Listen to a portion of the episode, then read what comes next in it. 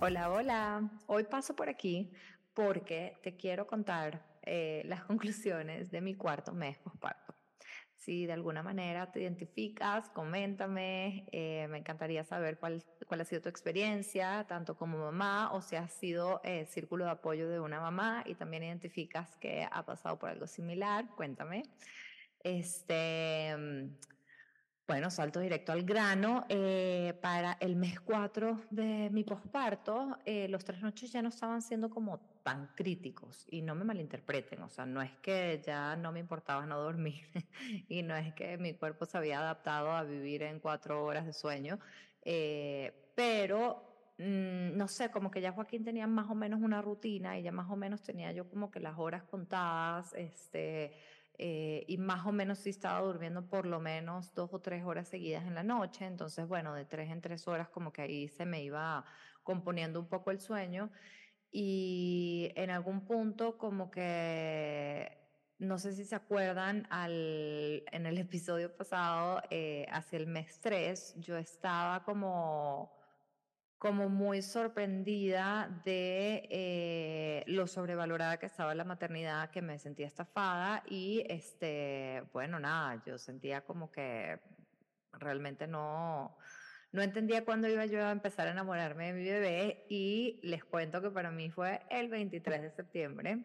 el día que me di cuenta que estaba perdidamente enamorada de mi bebé. Obviamente lo amo desde el día que nació, desde el día que me enteré que estoy embarazada, este, pero como que no había sentido todo este, em, como, sí, no quiero sonar redundante, pero como que el, el, amor desbordado que, que, que, cuentan y la verdad es que ahorita sí pertenezco a ese grupo de mamás que se babean por sus bebés. Confesión. Eh, y bueno, igual me desesperaba un montón, muchísimas cosas que hacía, pero ya para este punto como que tenía muy claro que probablemente no era tanto él, sino mi falta de sueño, como que sí, o sea, quizás él sí lloraba por, este, no sé, ocasionalmente le daba algún cólico por aquí, por allá, o de repente tenía pañal sucio, o tenía hambre, o tenía sueño, y bueno, sí chillaba, pero en realidad, soy muy objetiva, creo que no era, o sea, no era tanto él lo que me molestaba, sino la falta de sueño y me estaba empezando a dar cuenta de esto, que es importantísimo. Eh, y bueno, estoy súper, súper enamorada de Joaquín, no podía dejar de darle besos, o sea, como que lo veía y era, ay Dios mío, a veces en las noches me costaba volverlo a poner en la cuna porque quería dormir con él en brazos. Eh, aunque luego decía, bueno, se mueve tanto en verdad que me va a despertar a cada rato y no va a poder dormir, entonces mejor que duerme él en su espacio y yo en el mío para que podamos ambos descansar. Pero, eh, pero sí, como que a cada rato quería tenerlo apachurrado y, y, yo creo que tiene que ver mucho con el tema de la interacción. Bueno, que ya yo estaba mucho más eh, adaptada, por así llamarlo, a la maternidad, ya había pasado como que eh, una etapa muy retadora de mucho trasnocho, de mucho cansancio, de mucho dolor físico, de mucha transformación eh, emocional. Entonces, bueno, todo esto se suma para que yo pudiera empezar a disfrutar un poco a mi bebé y además de que sonreía un montón y estaba comenzando a reírse también, entonces era súper divertido, de repente le hacía algunas muecas y soltaba una carcajada o de repente llegaba a buscarlo a la cuna cuando se despertaba y me veía y sonreía y era como, ay Dios mío, que me lo quiero comer. Y en el día pasábamos, bueno, muchísimo tiempo en, en su gym boca abajo para fortalecer el cuello, haciendo sus, como, mucha resistencia para, para empezar para aprender, no sé, a, a sostenerse levantado, para eventualmente empezar a gatear y poder sentarse, etcétera, etcétera. Y bueno, estaba eso, este, interactuando muchísimo y yo me fijaba mucho en cada milestone que hacía. Era como que, bueno, para este mes más o menos eh, los bebés empiezan a hacer, eh, a pasarse el juguete de una mano a otra. Entonces, como que se lo empezaba a pasar de una mano a otra y yo decía, oh, bien, del desarrollo, este neurológico y motor eh, es impresionante cuando uno realmente ve las cosas, o sea, como que hay cosas que para nosotros son tan naturales, obviamente mueves la mano para allá, señalas y ves lo que estás viendo, o sea, ves lo que estás señalando y eso es súper natural para nosotros y los bebés no lo hacen. Entonces, cuando los bebés empiezan a hacerlo o cuando mi bebé empezaba a hacerlo, yo era así como que, wow, o sea, está creciendo, esto, esto es un super big step para él. Y este, ahorita que lo, que lo estoy contando, como que creo que un takeaway de este, de este cuarto mes de, maternidad o de posparto, eh, aprendiendo un poquito de él, eh, me voy a anotar como el tema de, de, celebrar eh, los, los, pequeños, las pequeñas victorias, los baby steps. Eh, mi bebé estaba interactuando muchísimo y estaba copiando también un montón de expresiones y, y, es muy chistoso hasta la fecha, es muy chistoso porque hace unas caras muy graciosas de sorpresa, de, de molesto, de, de anonadado, bueno, ya le tenemos 1500 stickers eh, y bueno, estaba nada, súper divertido y yo además, además como que no estaba teniendo tantos cólicos, entonces como que tampoco es que se levantaba a medianoche gritando, eh, estaba siendo súper más agradable y, mm, y más nada, estaba comenzando a hacer sonidos como los queens, este, creo que se llaman así. Eh, estaba empezando a hacer sonidos como ah, ah, y pega unos gritos loquísimos. Luego les pongo unos videos ahí en, redes sociales para que lo vean. Eh, y yo comencé a hacer las paces también con la fórmula, como que este él estaba comiendo más, estaba llegando como a niveles más promedio eh, de peso, porque el tamaño como tal nunca me preocupó porque él nunca dejó de crecer, o sea, él siempre fue creciendo progresivamente y estaba muy dentro del rango, y el tamaño de su cabeza también estaba creciendo bien, entonces como que sí había desarrollo, solo que el de peso pues estaba muy de bajo peso. Volviendo al tema del principio, pues me estaba enamorando cañón de mi bebé hasta que llegaba la noche, usualmente. Cuando ya me despertaba con gritos en la noche y no se podía dormir de una, como que sí me desesperaba, pero en general sí, este, sí lo estaba disfrutando muchísimo y yo creo que este tema de los trasnochos, imagínate, es que uno sale de parranda o se trasnocha una noche tomándose X, o sea, o, de repente no toma, no te tomas una copa de vino que no tienes resaca al día siguiente, pero te acuestas tarde igual y nos afecta muchísimo. Y e imagínate ahora arrastrar cuatro meses de puro trasnoche. Ya llega un punto donde de verdad como que me rendí, me rendí, me rendí y, y, no lo digo como algo bueno, o sea, no es que, ay, buenísimo, hay que rendirse a este estilo de vida no saludable, porque a mí en lo particular, en lo personal, eh, me parece que es cero saludable dormir tres y cuatro horas al día. Yo necesito dormir por lo menos siete, ocho horas para poder descansar y eh, arrastrar con este cansancio por tres, cuatro meses realmente es o sea, fue bastante fuerte, pero llegaba a un punto donde literalmente como que yo no tenía nada que perder y, y, o sea, ya decía como, ok, bueno, me rindo, me rindo, universo, sorpréndeme, este, que pase algo maravilloso esta noche o no, o sea, de todas maneras, lo que, si no es maravilloso, no puede ser peor que lo que está pasando cuando Joaquín le costaba dormirse o cuando se despertaba más veces en la noche. Bueno, entonces eso como que hoy puedo ver que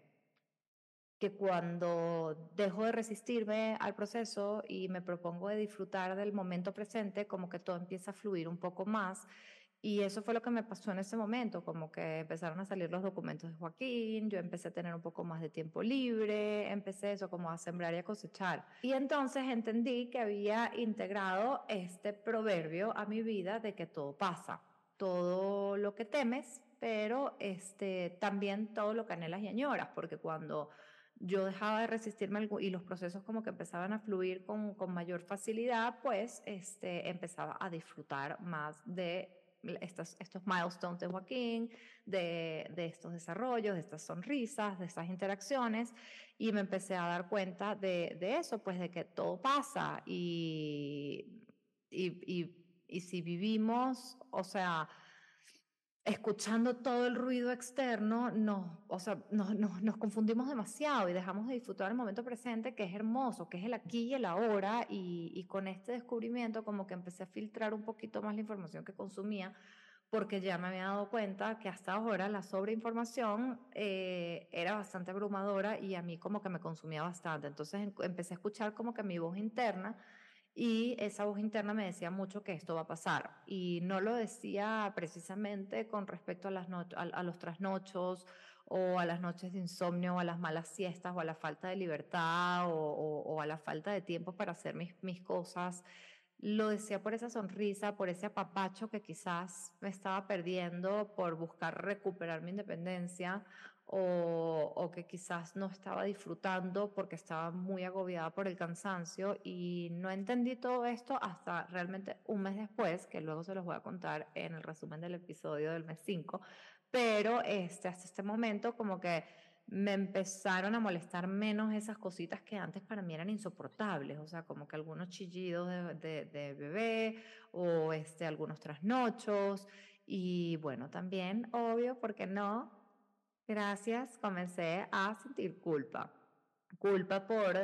no haberme enamorado de esta manera más pronto, entre comillas, porque realmente como que hoy digo, obvio, siempre estuve enamorada de mi bebé, pero realmente el tema del cansancio me afectó muchísimo y este, siento que también como que me perdí algunos momentos de, no sé, la oportunidad de disfrutarlo, por ejemplo, recién nacido, que nunca volverá a ser así. Y por otra parte trato de ser un poco compasivo conmigo y digo, bueno, de repente eso no era lo que yo realmente disfruto en la vida al bebé recién nacido, yo de repente disfruto más de sus interacciones y bueno, también creo que está bien y es perfecto. No, no todo el mundo tiene que, tiene que amar todas las etapas de un, un niño, ¿no? Digo yo, no sé. Hay algunas, hay, me imagino yo, por favor, levanten la mano y coméntenme. Habrán algunas mamás con hijos de, no sé, de dos años, de siete años, de 14 y de 20 que dicen como que no soporto a mi hijo en esta edad. O sea, bueno, yo creo que a mí me pasó eso mucho en, en,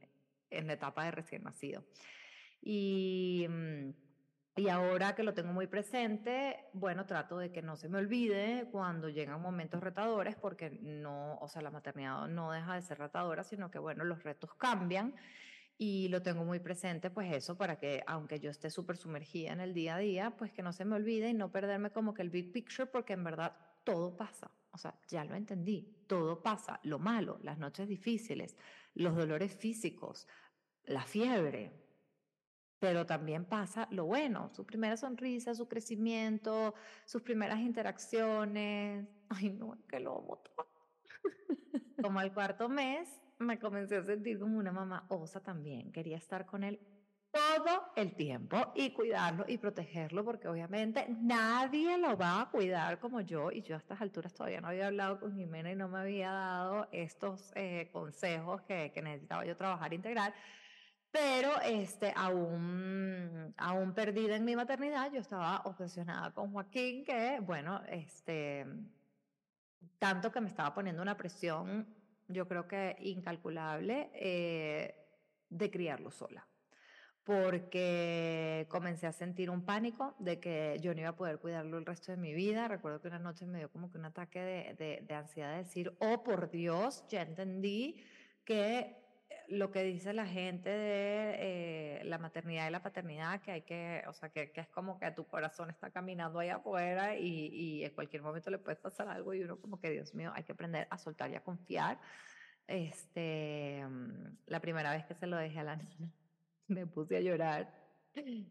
y estaba dentro de la casa. O sea, yo, o sea, la nana también, o sea, las dos estábamos en la misma casa y yo le pedí que por favor lo hiciera dormir. Este, y bueno, me puse a llorar, porque me daba como esa sensación de mala madre, de que yo tenía que pedirle a alguien más que por favor lo cuidara por mí, no sé. Rarísimo, rarísimo, y pensaba que si, que, que si había tenido un hijo que era para encargarme yo de él 24/7 y que era mi obligación como madre y como mujer y bueno, obvio no, por favor, no vayan a, empezar a, a, decir este, o inventar chismes de que yo digo que la mujer este, tiene que quedarse en la casa cuidando a los niños, porque para nada, pero mi cabeza me estaba jugando doble en ese momento y como que eh, sumando el sentido de responsabilidad y como que muchísimas cosas, sí tenía algo de culpa o algo de remordimiento o algo de, de, prejuicio cuando se lo daba a alguien más para que me ayudara, porque bueno, yo pensaba que yo me tenía que encargar de él sola, al 100%. Pero bueno, esta, esta primera vez eh, que les contaba que se lo dejé, estaba bueno, nada, lo durmió y fue maravilloso y entonces en otro momento se lo dejé, este, sí me fui de la casa porque iba a hacer unos trámites y, mm, y esto fue, ya hoy en día es chistoso, pero en ese momento de verdad que fue bastante caótico. Em, iba a hacer unos trámites y yo me fui relativamente tranquila porque digo como que, ah, bueno, este, acaba de comer y eh, lo dejé durmiendo. Entonces por ahí dormirá, no sé, 40 minutos, yo me voy una hora y media, la nana se queda media hora con él, ya está, yo regreso antes de que le vuelva a tocar comer. Porque a todas estas, paréntesis, yo todavía le seguía dando un poco de pecho, estaba combinando, ¿no? Un poco de pecho y después este, le, le daba la fórmula en el tetero y en mi cabeza yo decía, bueno, yo tengo que regresar antes de que le vuelva a tocar comer porque si no se va a morir de hambre o sea, si él estaba comiendo, me voy a inventar cuatro onzas y eran dos de leche materna y dos de fórmula, pues no había ningún problema que le dieran cuatro onzas de fórmula y yo no le diera pecho en ese momento, ¿no? Pero en ese momento a mí no se me ocurrían esas cosas, yo simplemente pensaba que yo tenía que estar ahí obligatoriamente porque esa era mi obligación moral de madre y de mujer para poder darle el pecho a mi hijo y bueno, volviendo a la historia, me voy este, tranquila, entre comillas, y... Eh, nada, porque yo estaría de regreso para su próxima toma, cuando de repente me escribe, bueno, mi trámite se demora muchísimo más y me escribe la nana y me dice, eh, bueno señora, hay que cambiar el pañal al niño y este, el señor Mauricio está en reunión, tipo como diciendo, me autoriza para cambiárselo y yo dije, no, el pañal. O sea, no lo pensé. Yo no había pensado en el cambio de pañal. Yo eso no lo tenía contemplado, no lo tenía bajo control. Entré en pánico, llamé a mi hermana que estaba en España como ocho horas más. Este, de hecho, me acuerdo que, que no me contestó la primera vez, le escribí un mensaje y le dije, eso es, necesito que me respondas urgente. O sea, yo estaba entrando en una crisis, señoras y señores en pleno este, registro civil en el centro de la Ciudad de México, llorando porque la nana le tenía que cambiar el pañal a mi bebé. Entonces, nada, cuando, o sea, como que de verdad que así poco a poco mm, he tenido que irme descubriendo y he tenido que, que, que irme desprendiendo un poquito de esas cosas que, que tengo apego y la verdad es que no sé si es como apego o si es miedo o si es ego de pensar que nadie más puede cuidar a mi bebé y yo sé que nadie más le puede dar el amor que yo le puedo dar pero de ahí a que no lo pueden mantener vivo un par de horas, como que tampoco es que se lo estaba dejando a alguien un mes y me iba del país, ¿no? O sea, hay, hay, un, hay un abismo entre, un, entre una situación y la otra y este, la verdad es que mi, todas mis emociones y mi corazón me decía que eh, yo no podía volver a ausentarme de esa manera, pero la razón me decía que muchísimas madres, incluida mi madre, este, pues se iban a trabajar y el niño se quedaba con alguien más ayudando, entonces como que no, o sea, como que no tenía que ser tan malo en verdad porque yo había salido bien y yo no tenía ningún resentimiento en contra de mi madre, entonces, bueno, Joaquín tampoco tendría que tener un resentimiento en contra mío si yo me voy un rato a sacarle su pasaporte además. Entonces, bueno, como que así empecé a trabajarlo un poquito porque sí tenía como este, este apego que, no sé, de verdad, una relación ahí de amor y odio. Y, de verdad que es algo que, que, he tenido que trabajar muchísimo porque vivo diciendo que no tengo tiempo para mí, que necesito mi independencia, que necesito un poco más de espacio, pero cuando lo puedo tener no lo aprovecho. Entonces es como que realmente un poquito eh, contradictorio, ¿no? Pero ¿qué puedo hacer? O sea, lo estoy trabajando, es algo que no se me da muy fácilmente y bueno, es algo que tengo presente para poder eh, evolucionar. Y eso me lleva precisamente al siguiente punto, porque empecé a buscar más tiempo y espacio para empezar a sentirme cómoda en mi cuerpo, lo cual a estas alturas yo pensé también, no sé si es realista o no es realista, pero bueno, yo pensé que a los cuatro meses yo iba a estar 100% recuperada físicamente y la realidad es que no. Y yo creo en toda esta movida del body positivity, lo creo 100%, pero la verdad es que todavía yo no me sentía cómoda con mi cuerpo y, y, trabajé tanto para tener el cuerpo que tenía antes de estar embarazada que es un poco como deprimente volverme a sentir incómoda en mi propia piel. Y yo sé, yo sé que yo voy a volver a tener ese físico, yo sé que yo voy a tener, volver a tener la condición, porque no es nada más de la apariencia, sino de cómo me siento, de la energía que tengo, de, de poder resistir, correr este, 5 o 10 millas con relativa facilidad, porque yo tampoco soy maratonista, ¿no? Pero bueno, siempre he podido correr un poquito más, hacer una clase de spinning completa o cargar más pesas y ahorita como que sí necesito recuperar como ese nivel de resistencia Y, y yo sé que, que, todo eso va a pasar y yo sé que va a llegar y, y sé que es natural todo lo que estoy sintiendo, pero tampoco quiero como que avergonzarme por tener este sentimiento de insatisfacción en este momento, porque la verdad es que pues es algo que sí, que tengo que trabajar, que, que quizás no quiero que sea mi status quo, pero tampoco quiero avergonzarme por decir que no me siento cómoda en mi cuerpo y hay veces que sí paso por enfrente del espejo y evito verme y luego entonces hago este ejercicio de verme y decir, no, qué bonita estás. este, como todo este lavado de cerebro, porque al final, eh, el, si he escuchado, no sé si es la neurociencia, este, no sé realmente cuál es la rama eh, científica que estudia esto, pero he escuchado mucho que uno no puede reemplazar, uno no puede eliminar un pensamiento, pero lo puedes reemplazar. Entonces, cada vez que me veo al espejo y como que pienso en decirme algo porque no me gusta lo que veo, entonces trato de cambiar lo que me digo para ver si entonces logro cambiar la historia que me cuento con respecto a cómo me veo en el espejo. No sé si tiene algo de sentido, pero bueno, más o menos eh, tiene sentido en mi cabeza. Espero que se entienda. Este, así que nada, bueno, realmente como que me empecé a, a, forzar a hacer ejercicio, a forzar a dejar a Joaquín con la nana, a pedir ayuda, eh, y, y, cuando podía salir a correr, este, salía y cuando no, pues intentaba hacer ejercicio aquí con un set de pesas que tengo y, y ligas básico en la casa, pero bueno, por lo menos un, un par de abdominales, algunos este, lunges, etcétera, y bueno, sí me ayudó muchísimo, la verdad, a encaminarme a recuperar mi cuerpo como quería, pero también me ayudó muchísimo como a transitar esta, este periodo de, de, de, depresión, de oscuridad, de tristeza, porque, bueno, al final el ejercicio ayuda a mover la energía. Y, y, a todas esas mamás que se identifiquen con esta experiencia, les quiero decir que una vez que se obliguen a dar el paso, porque sí, la, la realidad es que muchas veces nos tenemos que obligar y nos tenemos que forzar porque no nos sale natural, pero una vez que lo haces, entonces ya como que empiezas a agarrarle un poquito el gusto y eh, vale la pena,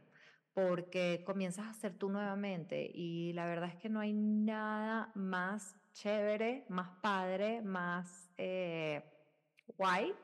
que caerte bien a ti misma. A mí me encanta cuando, cuando me llevo bien conmigo, cuando me entretengo sola, cuando me llevo en un date y, y, me encanta también cuando me veo en el espejo y, y, me gusta lo que veo y cuando llega el final de la noche y como que practico esta gratitud de lo que fue el día, como que me gusta poder estar en paz conmigo misma eh, y, y creo que es mucho de eso tiene que ver con obligarnos a salir de esa zona de confort porque sí creo que al final de cuentas como que está esta depresión se termina convirtiendo como en una zona de confort, como que nos sentimos, entre comillas, cómodos en ese sentimiento de tristeza y, bueno, en, hacemos las paces con él, pero nos quedamos como que en ese status quo y para poder mover, movernos y poder realmente como que cambiar la vibración, creo que hay que mover mucho la energía y para eso recomiendo cualquier cosa. O sea, a mí me gusta salir a correr y hacer pesas y hacer spinning, pero si te gusta bailar, si te gusta cantar, si te gusta lo que sea, o sea, les recomiendo 100% que, que hagan alguna actividad que mueva la energía porque es esencial y fuérzate. O sea, yo muchas veces le digo a Mauricio que eh, siento que me está presionando demasiado y, y, a veces la verdad es que sí, y hemos tenido esta conversación y le digo, hay veces que sí, o sea, que, que, que necesito que le baje dos porque como que estoy reagarrando vuelo, pero otras veces en realidad se lo agradezco porque si no yo me quedaría como en ese comfort zone que es bien bien uncomfortable en realidad, pero este termina siendo como un status quo. Entonces, bueno, creo que eso es básicamente como que mis conclusiones de, del mes 4. Este, aprendí a, a, integrar un poquito más eh, el vivir en el momento presente para disfrutar a Joaquín. Ya me sentía como toda una mamá osa, eh, preocupada y, y enamorada de mi bebé y este, comenzando a trabajar lo que sería eh, confiar en que otra persona también lo puede eh, cuidar. No sé si mejor que yo, pero definitivamente muy bien. Eh, bueno, a veces incluso sí, hasta mejor que yo. Hay muchísima gente súper capacitada con un montón de experiencia y, pues yo tampoco es que tengo toda la vida de, maternidad, ¿no? Entonces, eh, creo que, creo que sí podemos rescatar algo, este, rectifico, creo que hay un montón de gente que podría cuidarlo igual o mejor que yo. Entonces solo tengo que confiar en que él va a estar bien, en que los dos vamos a estar bien y en que no es tan mal lo que estoy haciendo y como que trabajar ese tema de la culpa, de que, de que no voy a ser una mala madre por pedir ayuda, este, definitivamente. Creo que todos en algún momento necesitamos ayuda, necesitamos levantar la mano y eso es un área de oportunidad para mí porque es algo que realmente tengo que empezar a identificar antes de llegar al breakdown, eh, pero bueno, voy ahí, voy en ese camino. Allá vamos, lo estamos logrando. Bueno, te quiero agradecer nuevamente por escuchar este episodio, por, por escuchar todos los demás episodios y por seguirme en las redes sociales. Y te menta, me comparte con otras personas que creas que les pueda ser útil y, y bueno, dame like también.